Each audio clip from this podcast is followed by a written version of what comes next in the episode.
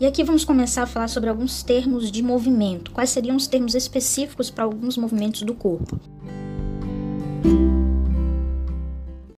O primeiro, mais básico, seria os dois termos de extensão e flexão, que são opostos, ou seja, ou eu tenho um aumento do ângulo das articulações ou tenho uma diminuição desse ângulo. Quando eu tenho um aumento do ângulo, eu tenho um movimento de extensão. Quando eu tenho uma diminuição desse ângulo, eu tenho um movimento de flexão.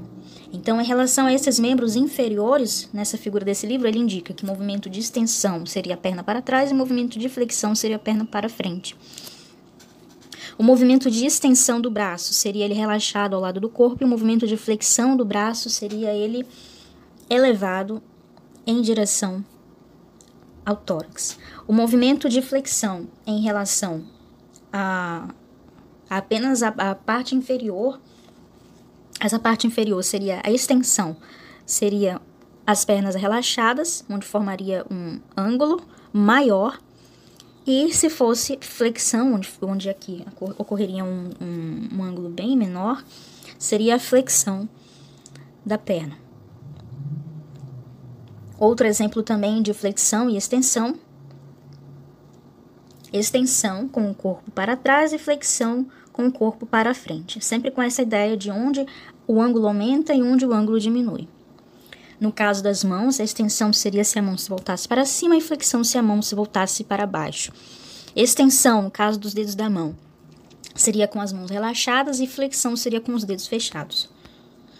No caso dos pés, já que ele fica numa numa situação que ele está sempre em ângulo reto, então para qualquer que seja o lado, ele sempre vai formar um ângulo é, que é menor. Então sempre vai formar uma flexão. Mas dependendo da orientação, vai ter nomes diferentes. Então, se for para cima, em relação ao dorso, seria uma dorsiflexão. Se fosse para a face plantar, seria uma flexão plantar. Outro movimento também realizado pelo pé seria os movimentos de eversão para fora e inversão para dentro. Em relação aos movimentos da mão, temos duas opções também. Nós temos não só em relação à mão, mas também em relação a todo, todo o braço. Nós temos o movimento de supinação, onde eu deixo a minha mão e meu braço em posição de supino, ou seja, voltado para cima, com a face para cima. E o movimento de pronação, com a face e o braço voltado para baixo. Quando a gente está falando em relação aos dedos da mão, nós temos, é, o livro destaca também esse, estes dois termos para diferenciar a união do fechamento dos dedos, indicado pela posição, e a reposição seria a abertura da mão, liberando os dedos polegado e dedo mínimo.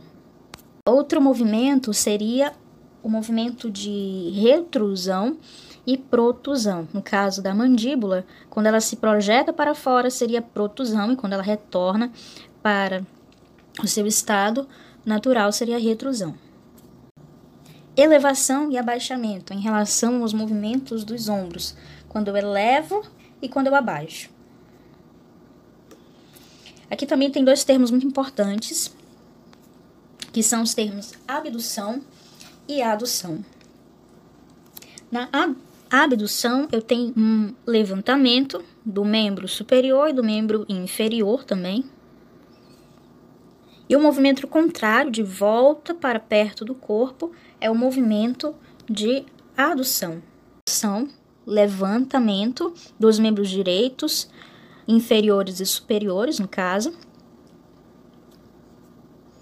E adução, o retorno deles.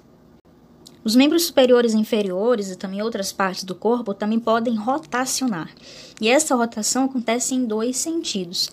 Se eu tenho uma rotação que acontece no sentido para ficar mais próximo do interior do corpo, ou seja, mais próximo do plano mediano, ou seja, para dentro, para a direção da metade do corpo, que seria aqui, mais ou menos, não, deixa eu voltar, que seria aqui.